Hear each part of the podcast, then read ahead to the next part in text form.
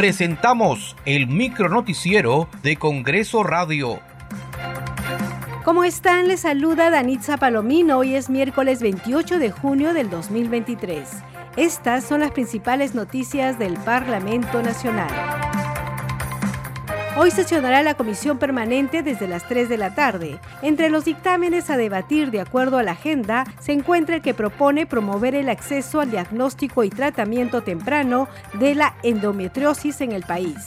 También el que propone el saneamiento del límite entre los departamentos de Huancavelica y Lima.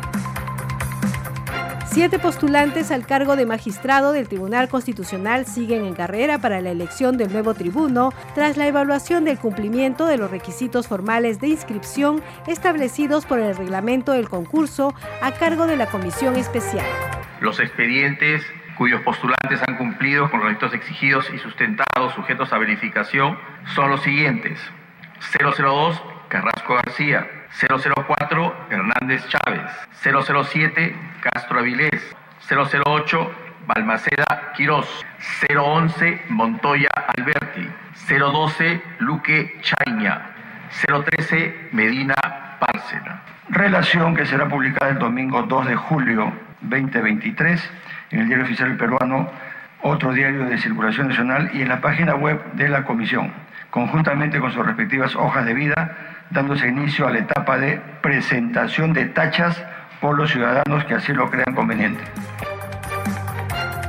El congresista Alex Paredes brindó detalles de la Ley 3183 publicada en el peruano que impulsa la investigación y la inserción de los graduandos de universidades públicas y privadas en el mercado laboral.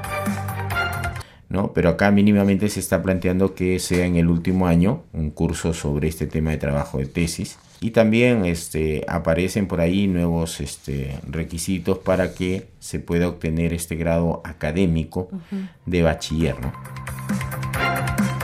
El Congreso de la República desarrollará la semana de representación desde el lunes 10 al viernes 14 de julio del presente año, con el fin de establecer contacto con la población de Lima y otras regiones del país y de esta manera escuchar su problemática y procesar las demandas de acuerdo a la normativa vigente.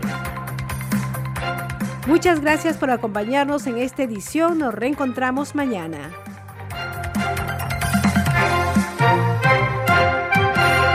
Hasta aquí el micronoticiero de Congreso Radio, una producción de la Oficina de Comunicaciones del Congreso de la República.